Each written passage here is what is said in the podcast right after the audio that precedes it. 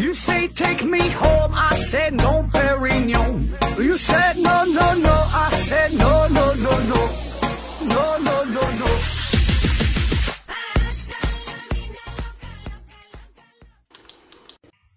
拼命探索，不计后果。欢迎您收听思考盒子，还是呢，先帮东哥卖书，买好书上京东，上京东买好书。我们公司最近正在和京东书城啊，呃，进行一个合作。收听咱们节目呢，就有机会中奖，将得到免费的书籍。我前两天呢，在我的微信朋友圈上面发布了一个调查，就是想问问大家有什么想看的书。然后呢，这个结果显示。大家呢想看《金瓶梅》的居多，嗯，而且还有说的要看带插图版的，那也不知道大家是不是在开玩笑，反正我是当真的听了。那这期节目呢，我们仍然有这个抽奖送书活动嘛，奖品呢就是精装的未删减版的全本《金瓶梅》，欢迎大家呢踊跃的参与我们的活动。具体的参与办办法啊，和往期还是一样，不懂呢就问问你家隔壁老王。那这期节目，我们还是继续聊那些和动物体温这个变化有关的事儿。前两期呢，我们分别介绍了恒温动物和冷血动物，相信大家呀已经忘得差不多了。那这期说点啥呢？我们说说冬眠。要说冬眠这项技能啊，那真是太让人羡慕了。想一想，在一个大冬天的早晨，这外边下着鹅毛大雪，小北风一吹呀，跟这个刀子似的。那特别是在咱东北这边。动不动就得是零下二三十度，这闹钟一响，或者是早晨被这尿憋醒了，天还没亮呢，那这时候躲在自己的小被窝里边，真心是不想出来。如果真的有天堂的话，我想也就不过如此吧。这个温暖的被窝啊，就是天堂在人间开的一个分社。真希望哈，这要是能一直睡下去就好了。下辈子一定要做一只会冬眠的狗熊。冬眠这事儿有很多的话题可以聊。这我们公司的文案组也是根据一项大数据的汇总，收集整理了一些大家都十分感兴趣、十分关心的内容，然后呢编编辑成为这几个小段儿吧，咱就是呃分别随便瞎聊一聊。第一个事儿呢，咱就得先说说这动物为什么要冬眠？那为啥要冬眠？保证是这动物它活不起了呗。咱现在总说一个词儿嘛，叫温饱啊，要解决温饱问题。其实这个温饱不只是人类最最基本的需求，动物呢也是如此。温呢，这就是指的生存环境的适宜；饱呢，就是你得有吃的呗，吃得饱。那当这两方面无法得到一个满足的需满足的时候，那一些动物呢就会选择用睡觉的方式来逃避现实。这个事儿咱得具体说一说哈，分这么几条。第一个，这个动物冬眠它最主要的原因呢，就是因为这个躲避寒冷啊。那冬天气温低，食物不足，冬眠就成为了一个最好的一个节能的方式。那在这个冬眠的时候，这动物呢可以把自己的呼吸、心跳、体温、新陈代谢这些呢都是调定到一个最低的状态，所以这叫节能减排嘛。那这样呢就是减慢了身体的这个消耗的过程。所以哈，你看这个冬眠这事儿，在北半球的动物当中呢，相对就比较常见。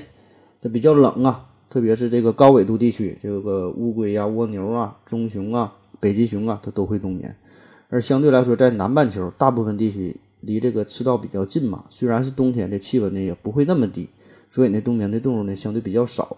呃，比如有这个安哥拉或者是这个津巴布韦地区有这个刺猬，它会冬眠。另外啊，这个冬眠，呃，也不是说只发生在冬天那些特别寒冷的月份，它它才冬眠。科学家就研究了，嗯，就发现哈，许多动物在这个寒冷的冬天过去之后，它呢还会。继续的睡下去，比如说睡鼠，睡鼠哈，你看人家这名儿起的真不是浪得虚名。睡鼠一年十二个月，比较勤奋的睡鼠呢，也得在这个地洞里睡上七八个月左右。那稍微懒点儿的，睡个九个月、十个月，真的也不稀奇。而且呢，就算是在不冬眠的夏天里边，这个睡鼠呢，白天照样还是呼呼的睡大觉，那直到夜晚呢，它才敢出来活动。当然，也有的这个睡鼠呢，就因为睡得太猛了，特别的投入，嗯，或者是因为这个准备工作做的不太到位，就是没等吃饱就开始睡了。那睡着睡着呢，这身体的能量就消耗没了，然后呢就直接就就睡过去了。那据统计啊，每年都有大量的睡鼠就死于睡眠的意外。那再加上睡鼠它的这个繁殖能力也是比较低下，所以呢，这个物种的数量呢是在不断的减少。这个睡觉能睡到这份上哈，我也是只能送上一个大写的福字了。第二个原因呢，就是这个动物冬眠也是为了躲避捕食者。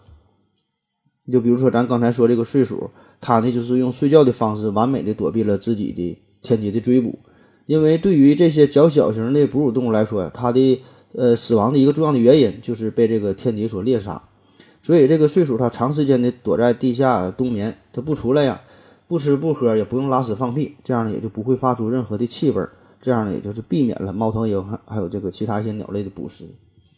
呃，来自来自于这个维也纳兽医大学的叫托马斯·鲁夫这个教授，他就说：“他说以前人们认为啊，这个冬眠呢，主要就是为了节能，为了抵御寒冬，为了应对食物的短缺。但是呢，现在发现哈，这个动物冬眠还有一个更重要的原因，就是为了躲开捕食者，因为这个冬眠的存活率可以达到几乎是这个百分之百的水平了。那第三大方面的原因，这个动物冬眠呢，也是为了更好的繁殖后代。”这你可能会问了，这冬眠不就是睡觉吗？不就纯纯的睡觉吗？这都睡着了，还怎么繁殖呢？也不像人类说这个睡觉这么复杂，还有其他的活动。呃，起初呢，专家也是这么认为的，但是后来通过不断的研究，就发现了，就对于这些冬眠的动物来说呀，它们睡眠的时间确实是有点太长了，就长的有点过分了。你看看每年的这个寒冷的冬天，这个时间呢，呃，一般也就是四五个月，也也就差不多了。而这些冬眠的动物一整就睡到八九个月，这显然要比呃这个冬冬冷这个冬天的寒冷时间要长得多哈，所以呢，一定还有其他的原因。那么专家就研究了一种比较有代表性的动物哈，就是咱说这个睡鼠嘛。那结果就表明，这个睡鼠的冬眠的时间呢，可能呢跟当地一种叫做欧洲三毛榉的树的这个种子有关。就是这个三毛榉这个树的种子是睡鼠的一个重要的食物。那么有些年头呢。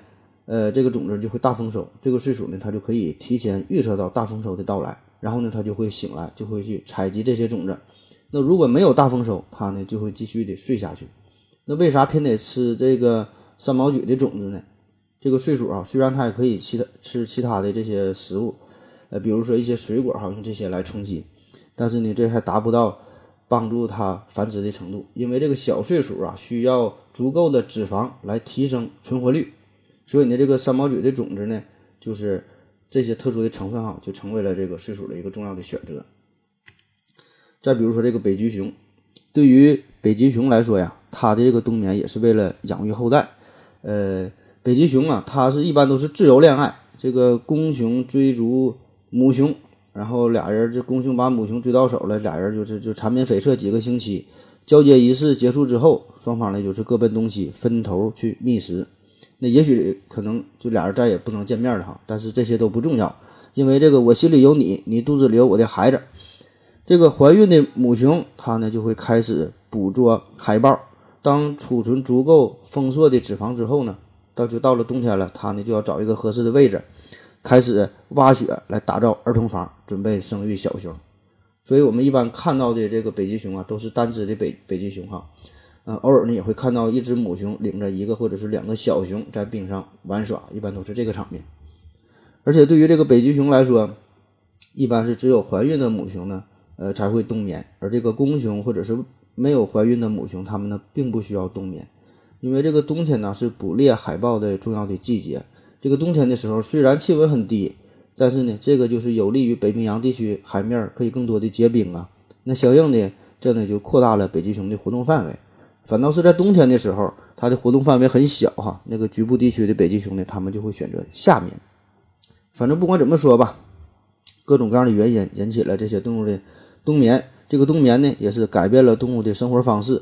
而作为冬眠的这些动物，它们的捕食者呢，为了生存下去呢，也是不得不寻找其他的代代替品哈。所以呢，这就意味着整个这个冬眠呢，就影响了大的这个生态系统的一个一个变化。那以上呢，我们说的这些都是冬眠的一个外部原因。嗯，那么冬眠的动物身体的内部会有什么改变呢？或者说是冬眠的动物体内产生了什么物质，可以让它们这样昏昏沉沉的一直睡下去呢？随着对冬眠更深入的研究啊，科学家就发现了这么一个很有意思的事儿，就他们做了个实验，那这样的，夏天的时候呢，这科学家呢是模仿了一种合适的情境。然后呢，使得黄鼠进入到冬眠的状态，然后呢，他抽出了冬眠的黄鼠的血清，再把这个血清注射到活蹦乱跳的正常状态下的黄鼠的体内。那结果呢，就发现这个正常的黄鼠啊，就像被麻醉了一样，很快呢，也是进入到了昏睡的冬眠状态。那这个呢，也就意味着在冬眠的动物的血清当中，可能呢就有一种诱发冬眠的物质，而且实验还表明了，这个冬眠的时间越长的动物，那么它的血液当中的诱发冬眠的这个作用啊，就是更加的强烈。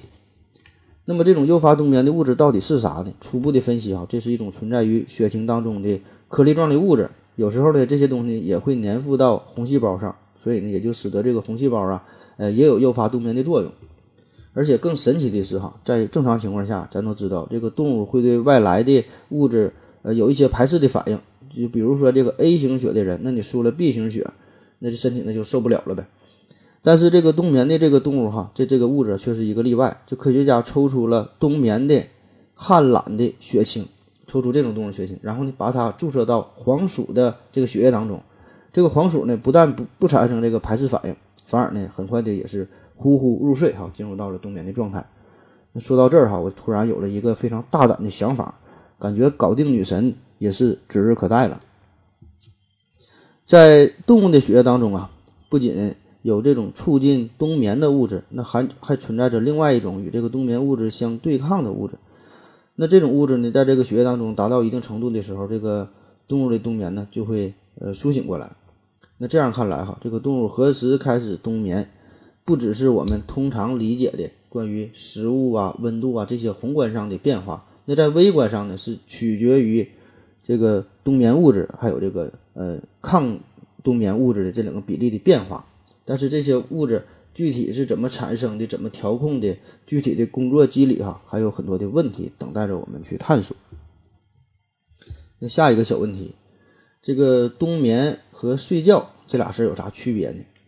通过以上一个初步的介绍吧，我们可以通常就理解到，这个冬眠感觉就是动物在冬天的时候，由于食物的匮乏、温度的下降一些不利的因素，利用睡觉的方式来抵抗困境。那这么说哈，倒是不能算错，但是呢，并不严谨，因为这个冬眠和睡眠这俩事儿呢是有着本质的区别。这个并不是说这个。呃，睡眠时间长短的事儿哈，也就是说，这个冬眠并不等同于一场长时间的睡眠。这个冬眠的时候啊，动物整个的身体的状态和这个睡眠的状态那是完全不一样的。咱们可以举一个例子，就比如说这个鱼呀，比如说鲤鱼。这个鲤鱼每当冬天来临的时候呢，天气变冷，水温变低，水中的含氧量呢也是随之减少。这个鲤鱼呢就把自己调定当调调到这个冬眠档，不吃不喝也不游了。那这个表现哈，看似就和正常的睡眠没有什么区别，但是我们看一下这个鱼鳃就知道了，这个是不一样的。这个鱼类是靠鳃来呼吸的，那平时睡觉的时候，就算是身体静止不动，这个鱼的这个鳃呀也会轻轻的开合扇动。而进入到冬眠状态的鱼，这个鳃几乎是不动的，处于一种麻痹的状态。那不只是呼吸。呃，冬眠动物的体温呐、心跳啊，还有其他的这些生命体征，也是会降到一个极低的水平，新陈代谢率呢也是变得非常的缓慢。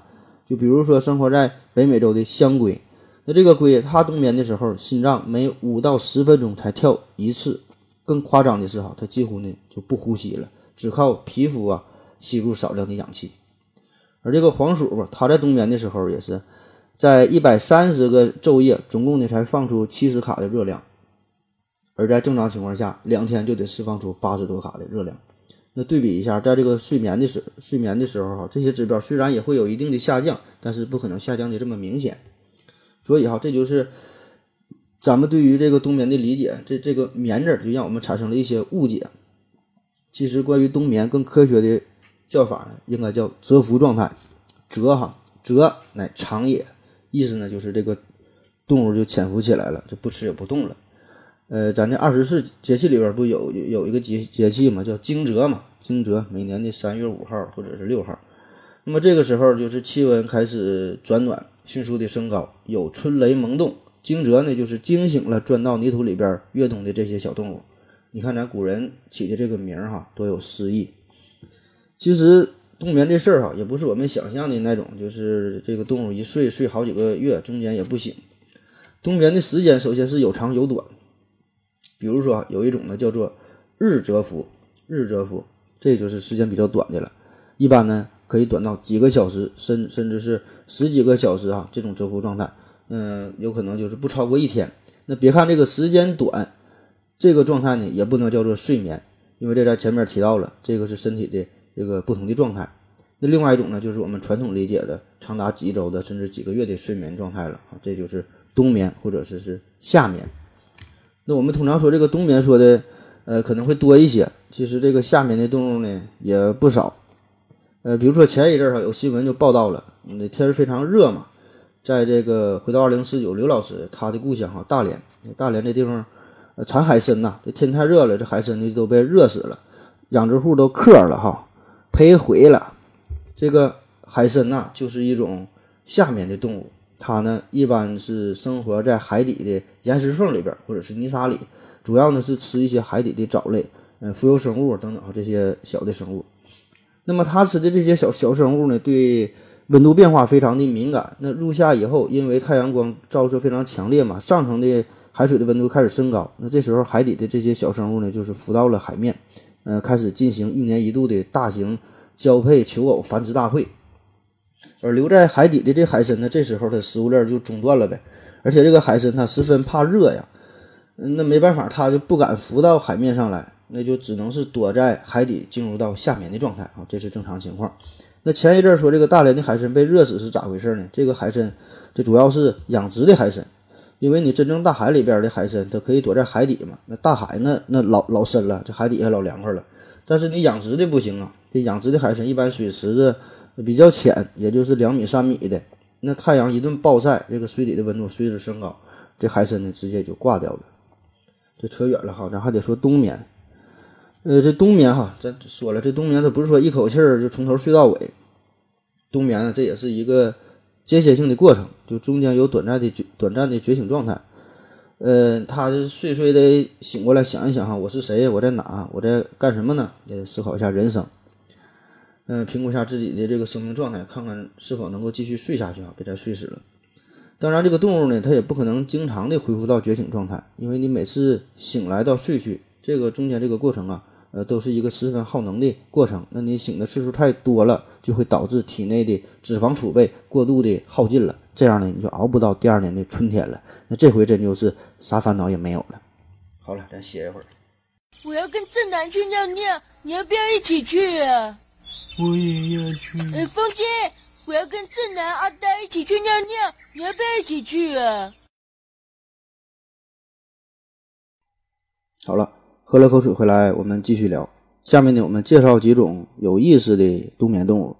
首先呢，我们十分不严谨的分一下类，就是同样是冬眠动物，但是各种动物呢会有着不小的区别。呃，概括起来呢，可以分为三类。第一类呢，就是有一些恒温动物，比如说熊属下的这些动物，包括棕熊啊、黑熊啊、北极熊等等。注意哈，这个北极熊呢，它的皮其实也是黑色的，只是它这毛是透明的，所以呢看起来是白色的。那这些熊类，它们在冬眠的时候啊，这个体温只是略微的下降一些，就略低于正常的水平。但是它们呃也是可以长时间的不进食，保持睡眠的状态。这个严谨的说吧，这个应该是更近似于一种呃睡眠与冬眠之间的状态。这个恒温动物哈，它冬眠的时候之所以能够保持着相对比较高的体温的恒定，那一方面呢是得益于它的体温调定系统，另一方面呢也是有赖于它体内储存的大量的脂肪。所以哈，这个这个熊哈，它在进行冬眠之前，都得是使劲造，使劲的储存能量，把自己吃的滚圆滚圆的，然后才能进行冬眠。但是也有一些奇葩，就是呢，它还想保持着自己非常苗条的身材，然后呢，它也得储存脂肪，那怎么办呢？它就从自己的尾巴上做文章，比如说鹏尾带鼬类动物，呃，比如说直尾带鼩类动物，呃，这俩动物咱没咋听过哈，都是有袋类动物，就是类似于袋鼠似的。那它们冬眠的时候，为了保持自己苗条的身材，就用尾巴来蓄积脂肪。就冬眠之前，让这个尾巴呀胖起来，变粗变大。然后呢，呃，睡着的时候呢，就从这个尾巴上面呢吸取能量。这个直尾带渠哈，直尾直尾带渠类，听这个名，直尾就是脂肪的尾巴，就是就是这个意思。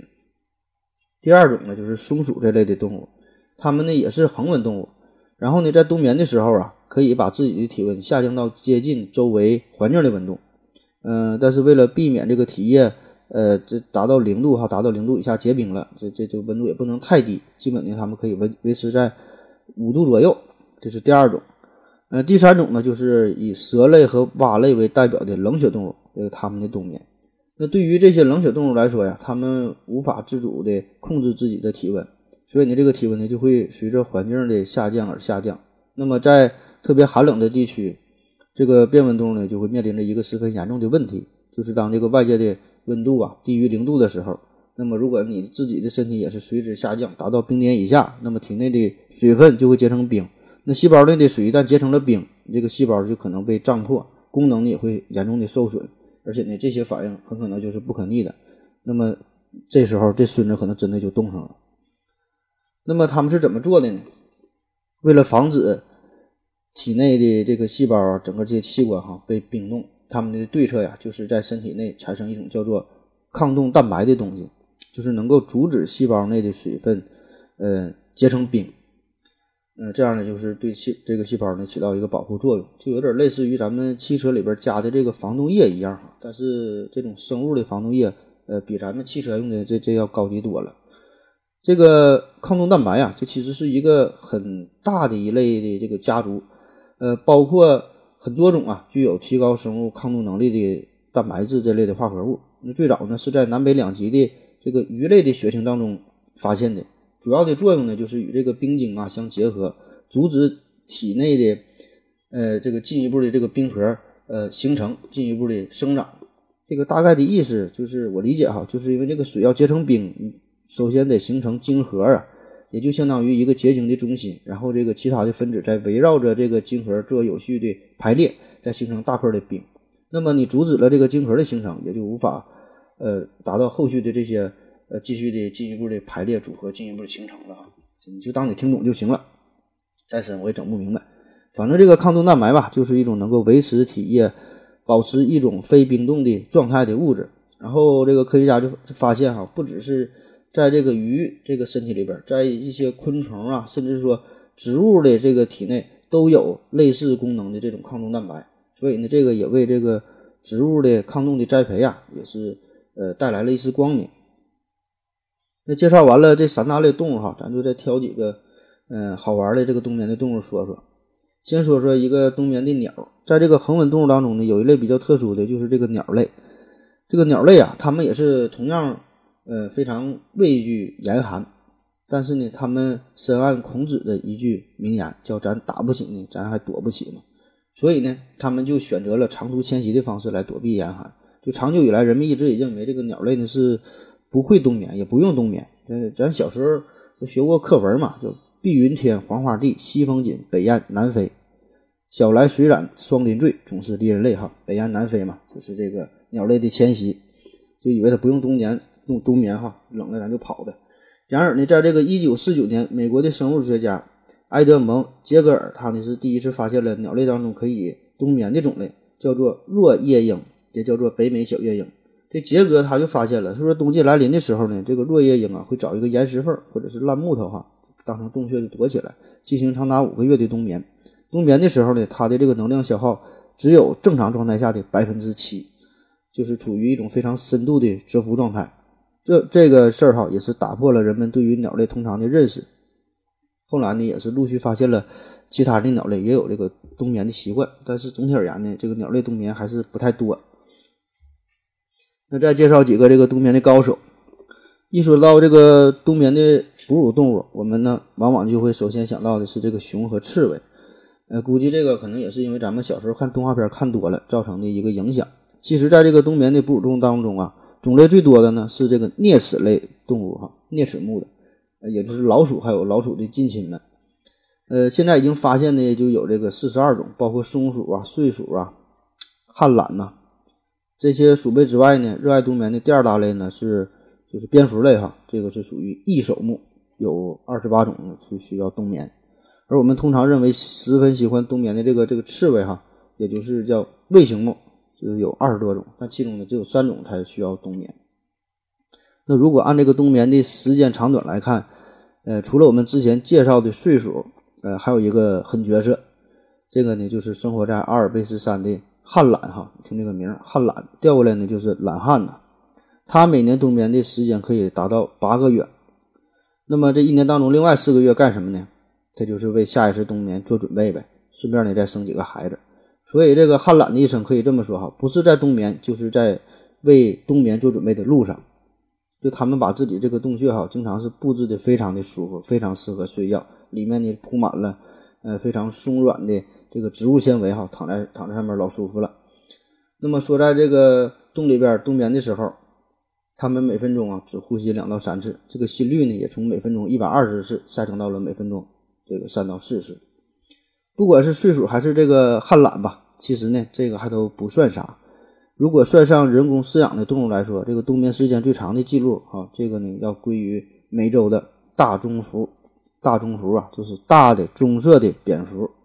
虽然它们在野外有记录的冬眠时间呢，仅仅有六十多天，但是在养殖状态之下，这个大棕蝠它的冬眠可以长达三百四十四天。哈，你没听错，是三百四十四天。这个冬眠的哺乳动物，呃，睡的也是有深有浅。就是有些类的这个动物，它们冬眠呢是几乎看不出来是死是活的。就比如说这个动物就是，它呢就是以睡得深著称。当它冬眠的时候，你你想对它做什么都行哈，它都不会反抗你，怎怎么摆弄它，它都不会苏醒。它注意别扎着自己就行。而在这个食肉目动物当中呢，只有这个熊科，就咱之前介绍这个熊啊，才有这个冬眠的习性。但是呢，它这个睡的就是比较浅的，比如说美洲黑熊、亚洲黑熊、棕熊还有这个北极熊，它们都能冬眠。但是跟其他动物相比，咱就说了哈，它这个体温和呼吸这个速率下降的都是比较小，随时呢可以醒过来。那即便如此啊，这个熊冬眠也跟平时睡觉是有差别的。这个黑熊平时的心跳是每分钟四五十次，冬眠的时候呢就下降到每分钟八次左右，所以哈，这个才能在一百多天里不吃不喝啊。这个熊类冬眠，它还有一个过人之处，就是冬眠的时候还可以办很多事儿。那有些熊能在这个冬眠的时候产崽儿啊、哺乳啊。这个北极熊当母亲就是相当轻松了，它就可以在这个冬眠期间进行无痛分娩哈，这个喂孩子也不用操心劳神的。等到来年开春醒来之后，直接就钻出雪洞，直接就开始遛娃，就老省心了。那说了这么多专业的冬眠的，那再介绍一个业余选手。就经常一不小心就睡过去的，这个呢就是仓鼠。仓鼠哈，这个它也是具有一定的冬眠的能力，但是它这个冬眠的能力与上面提到的这些专业户来比，那就是要逊色了许多。正常情况下呢，就是习惯冬眠的这些动物哈，咱们说了嘛，它都会提前有组织、有预谋的，呃，进行大量的脂肪的储备，然后呢才能过冬。而这个仓鼠呢，它显得就比较仓促了。它这个冬眠呢，就跟一场赌博似的，就是在毫无准备的情况下就开始睡觉，是醒了算好，不醒就睡死拉倒。所以啊，经常是弄不好把这个小命就给搭上。那有人呢就把冲这个仓鼠啊这种不专业的冬眠称为伪冬眠。那不知道您各位是否有养过仓鼠的？起码在电视上可能应该看过吧。一般就是一种这个滚轮式的笼子里边。关着这个小仓鼠哈，搁里边一顿跑。这个仓鼠呢，它对温度的变化是十分的敏感。当这个温度降低的时候呢，它就很容易进入到冬眠的状态。另外，这个光线很重要，光线不足啊，嗯，还有一些当它非常紧张的时候，处于隔离的状态呀，也都是容易进入到这种冬眠的状态。所以，如果你家里饲养了仓鼠，就得注意这事儿了。这个仓鼠它冬眠是相当危险了，整不好就得睡死，因为它身体本身比较小啊，相对的储备也是比较少。那同时这个身体小，体热散失就是比大型动物更快呗，就很容易呢，就是因为体温过低就死掉了。所以在这个天气转凉的时候，你就得更加注意你的这个小仓鼠了。这个仓鼠本身它就爱睡觉，那你也分不清它是冬眠还是睡觉哈。所以这个时候，如果你要怀疑它进入了这种冬眠状态，你可以做个实验。就拿一张纸，然后撕成碎的这个纸屑呀，撒在仓鼠的身上，然后你观察一段时间呗。如果过了几个小时，可能它还不动哈，身上这个纸屑还是没动，那就你得注意了。那如果身上纸屑没了，那就可以放心了，它是这个是活过来了哈，并没有冬眠。嗯，反正也没事这个冬眠只要是睡过去了，你就可以改养个猫呗。那这个咱也不能浪费浪费粮食哈。下一个问题。来说说把这个蛇呀放冰箱里会怎么样？这个蛇，这个蛇是冷血动物的典型代表了，也是需要冬眠的。那么如果把它放在冰箱里边，咱就是放在冷藏当中，因为这冷藏室一般也就是零上四五度左右。那么这个时候，这个蛇是否还会岁月静好呢？说到这个把蛇放到冰箱里哈，咱就得先大致了解一下这个蛇它是怎么开启自己的冬眠模式。呃，它呢是会随着周围环境的这个温度的下降，这蛇的体温呢也是逐渐的下降。这个蛇类一般在这个气温达到十五度的时候呢，就是很少进食了，开始呢纷纷迁移到附近的适合越冬的场所。然后当这个温度下降到六到八度的时候，基本呢它就开始停止活动了。而当这个气温达到两到三摄氏度的时候呢，这个蛇就会进入到麻痹的状态。如果这个气温下降到了零下五度的时候，基本呢它就会被冻死了。同样，它在醒来的时候呢，这个气温也是逐渐的上升，它也是慢慢的苏醒，这个都是一步一步的过程。而且呢，它也不是说睡就睡的，就是只有这个蛇它的体内储存了足够的营养之后，它才能进入到冬眠状态啊。就是每一个。想要真正冬眠的动物，它都得做好这个准备工作才行。那咱再看看它这个冬眠的场所，一般这个蛇类它冬眠都会选择在一个背风的、向阳的、干燥的山坡之上。大部分呢，它们不会自己打洞，嗯，一般就会选择利用这个岩石的缝隙呀、呃乱石窖啊，甚至是古墓啊，或者是一些啮齿类动物的洞穴进行冬眠。那为了成功的进行冬眠呢，他们会把这个洞啊进行扩大，也会扩深。因为这个蛇呀，它是它也是群居类动物，就喜欢大伙在一起。经常这一个洞穴之内呢，少则三五条，多则几十条、上百条哈，住在一起。听着这个有点恶心了，这画面有点不敢想象。那么这样的好处呢，就是减少暴露出的表面积，就是这样就可以适当提高温度。这咱上一期提到了哈，这个比表面积的问题。而在这个冰箱里，你就算是放在这个冷藏里边，呃，这也是一个很寒冷、很潮湿的环境，并没有温暖和干燥的环境。而且你是突然把它放进去，这不是一个渐进的过程，而且在这里边呢也没有大量的储存的食物哈，所以你把蛇放到冰箱里，这个它死的几率很大。而且不只是放冰箱里，就算是在这个自然条件之下，很多这个蛇呀，它冬眠也会这个自然的死亡哈，没睡好。那更何况是在冰箱里了。当然，你要把它放在这个冰箱冷藏里边，那冰箱里恰好还有这个牛肉啊、鸡腿啊、培根呐、老干妈酱哈等等，有这食物充足的情况下。你倒是可以试一试。行了，咱再歇一会儿。我要跟正南去尿尿，你要不要一起去啊？我也要去。哎，风姐，我要跟正南、阿呆一起去尿尿，你要不要一起去啊？好了，尿了个尿回来，咱们继续聊。最后呢，我们聊聊冬眠与人类的关系。如今呢，在科学的前沿，这个冬冬眠呢。这绝对是一个十分热门的研究领域，因为呢，它不仅是应对恶劣条件的一个生存策略，还与这个寿命的长短呢有十分密切的联系。你看哈，一般来说，这个哺乳动物的寿命呢和这和它的体型呢是正相关的。个子小的呢，新陈代谢相对比较快，寿命呢就比较短；而这个体型大的呢，寿命则相对比较长。比如说这个大象，它的寿命呢可以达到八十岁，而这个兔子能活到七八岁，那就算是高寿了。而有一种蝙蝠就是打破了这个规律，这蝙蝠呢叫做菊头蝠，菊头啊就是菊花脑袋。那么对比它和这个体型相当的不冬眠的老鼠来说，这个菊头蝠可以活到三十多岁，而这个老鼠呢大约只能活到三到四岁。那如果是在同一物种当中进行比较，比如说这个蝙蝠或者是棕棕熊哈，那它们生活在寒冷地区呢就需要冬眠，生活在温暖的地区呢就不需要冬眠。那么这个结果仍然是。显示这个冬眠的寿命呢就要更长，也就是说哈，虽然我们感觉这个冬眠呐可能是浪费了生命中大部分的时间，但是哈，真正的结果呢，这个冬眠却是延长了生命。就是举一个不恰当的例子，你可以这么理解：就如果对于一个物种来说，它冬眠的话，它呢可以活到一百岁，但是其中可能这个八十年都要在睡梦当中度过。可是如果它不冬眠的话，它呢只能活五岁。那么显然哈，还是这个选择冬眠更合算。就除去这个睡眠的时间，纯纯的享受生活的这个时候呢，也是比不冬眠的要长。而且呢，谁又能说这个睡眠不是一种对于生活的享受呢？那我们现在知道了，这个冬眠呢，绝不是一种生物习惯上的一个养成，而是呢这个遗传基因所决定的一种天赋。这个冬眠基因不但能够让这个动物睡下去，而且呢还负责让这个机体呀醒过来。就比如说这个蝙蝠的冬眠，它这个身体代谢状态哈，冬眠的时候是极低的，这个呼吸呢是大约二十分钟一次，心跳呢也是每分钟大约只有几十次。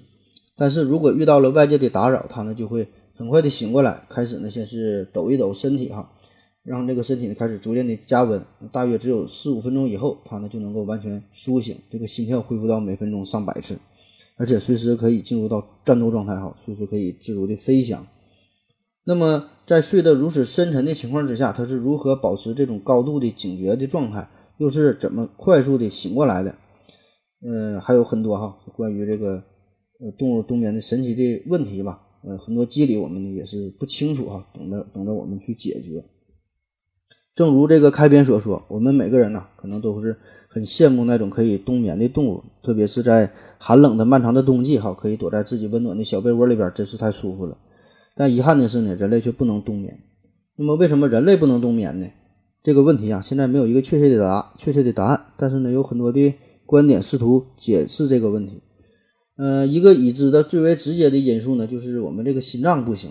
就是在人类的进化过程当中，人类的心脏已经不像动物的心脏那样，就我们的心脏呢，已经无法在寒冷状态下正常的工作。这个人类的心脏活动啊，对于钙离子十分的敏感，在低温条件之下。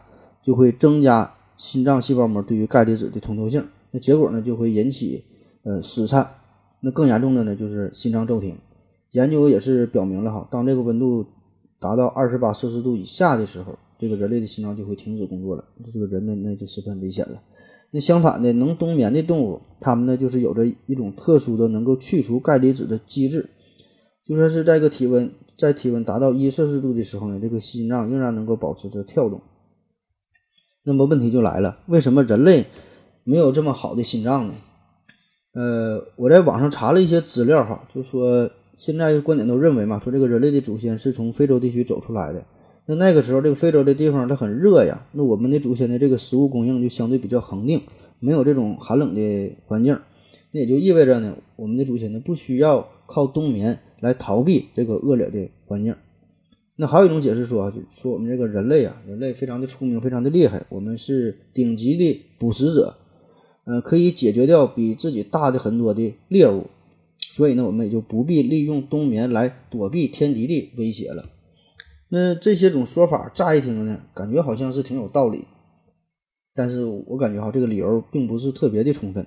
一方面就是还有许多同样也生活在非洲这片区域，呃，温度很高的。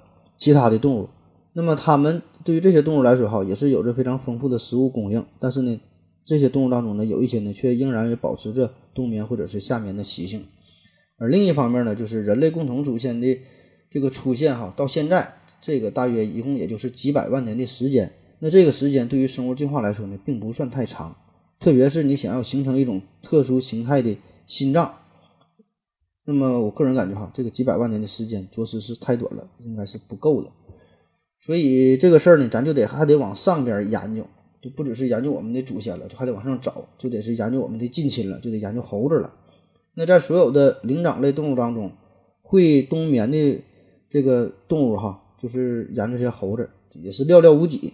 之前呢，只发现了三种灵长类动物会冬眠，全都是生活在马达加斯加的叫狐猴科。有三种，后来呢，在亚洲发现了一种叫侏儒懒猴，哈，也是会冬眠。总之，反正就是挺少的。那这事儿呢，也就预示着不冬眠并不是我们人类的智慧造成的，也不是说我们人类是多么厉害的捕食者所造成的。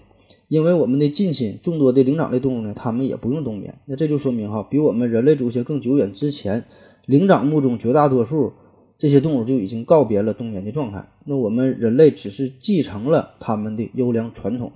那至于这个马达加斯加这个呃狐猴类哈，就有这几个特例嘛，这个事儿恰恰就印证了我们更更久远的祖先呢，他们是需要冬眠的。但是至于说后来什么原因导致了不冬眠哈，这个事儿就有待进一步的研究了。总之吧，对于这个冬眠的研究，可以说是意义非常的重大。这个不只是说可以让我们肆无忌惮的睡上一觉哈，做做个美梦，在这个医学方面。虽然这个冬眠的动物，它的这个心率呀，它的这个血流量的这个情况啊，几乎就是和我们人类休克的时候，就心脏停止跳动的时候相类似。但是奇怪的就是，人家这些冬眠的动物呢，并不会损伤自己的脑部。这事儿呢，对于我们就很有启发意义了。那如果能了解了这个冬眠的机理，甚至说可以操控我们人类自己的进入到冬眠的状态，这呢就可以帮助我们开发一些新的药物啊，呃研研究一些新的疗法啊，甚至说是治疗一些心脑啊、身体其他一些重要器官的疾病啊，都是很有启发意义的。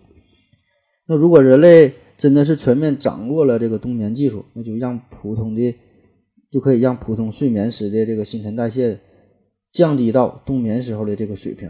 那么这个也不只是说延长生命这个事儿，因为这个科学家就发现了，这个动物冬眠不仅不会引起生理机能的下降和身体的损伤，反而呢是十分有益有益于身体的健康。因为这个冬眠的时候，甲状腺和这个肾上腺的作用呢是开始降低，但与此同时呢，这个生殖腺呢它的发育呢却是正常的。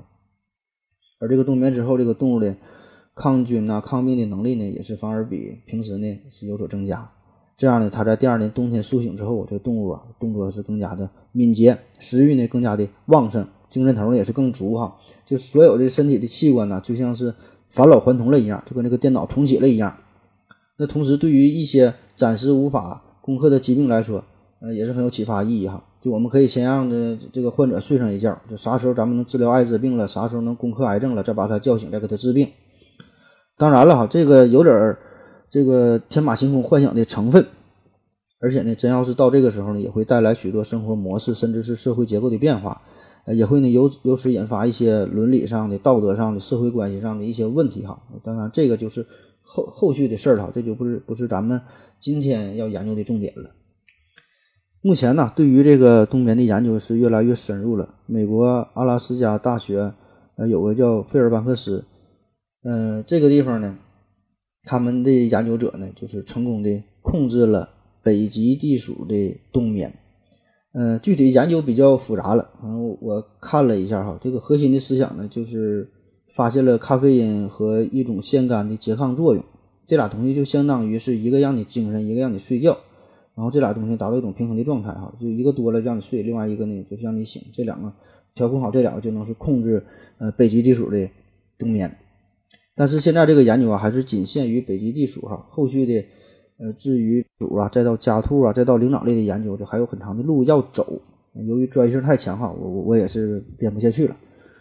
另一方面哈，这个对于冬眠动物的这个研究，你看啊，这个冬眠的动物，它睡那么长时间，它的这个肌肉却不会出现萎缩，功能上呢也没有退化。而这个事儿放在我们人的身上，这个咱临床上有很多的患者。呃，需要长期的卧床，这个时间一久了之后，没有适当的运动，那么呢就会出现肌肉萎萎缩的状态，功能也是退化。那么这个这些冬眠动物是怎么做到的哈？这个就是很值得我们去学习了。这些动物哈，如何在冬眠时保持着神经系统啊、肌肉、骨骼系统啊仍然保充满了这个活力哈？还有着太多太多的问题，期待我们去研究去解决了。我想关于冬眠的研究。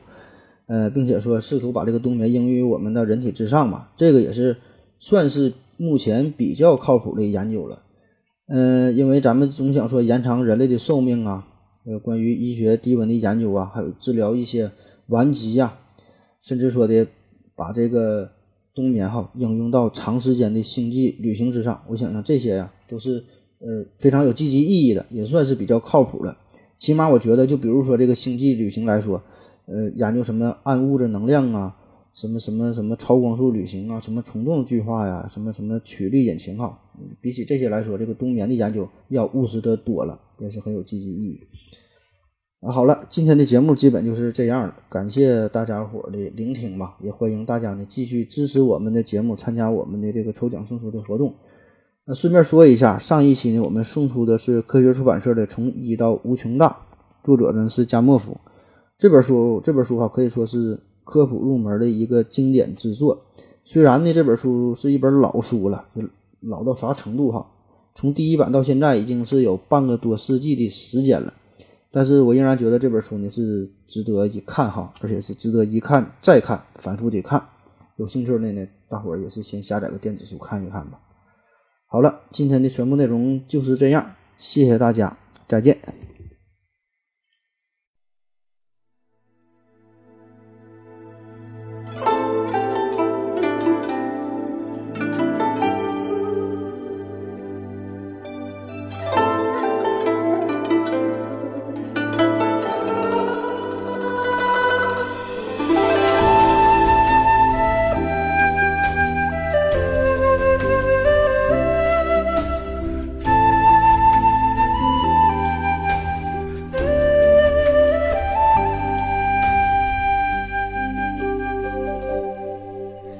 轻轻的，我将离开你，请将眼角的泪拭去。漫漫长夜里，归来日子里，亲爱的你，别为我哭泣。前方的路虽然太凄迷，请在笑容里为我祝福。虽然迎着风，虽然下着雨，我在风雨之中念着你。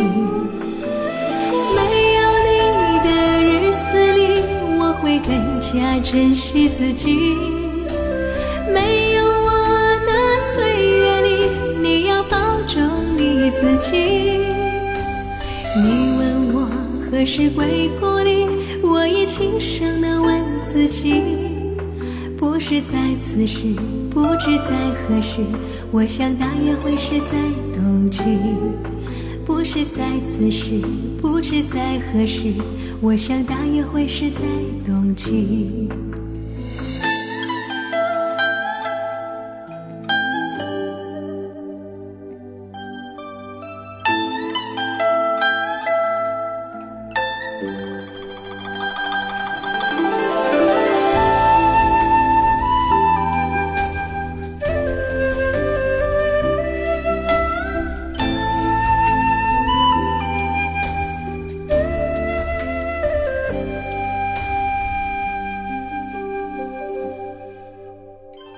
轻轻的，我将离开你，请将眼角的泪拭去。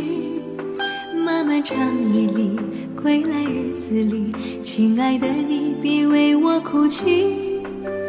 前方的路虽然太凄迷，请在笑容里为我祝福。虽然迎着风，虽然下着雨，我在风雨之中念着你。会更加珍惜自己。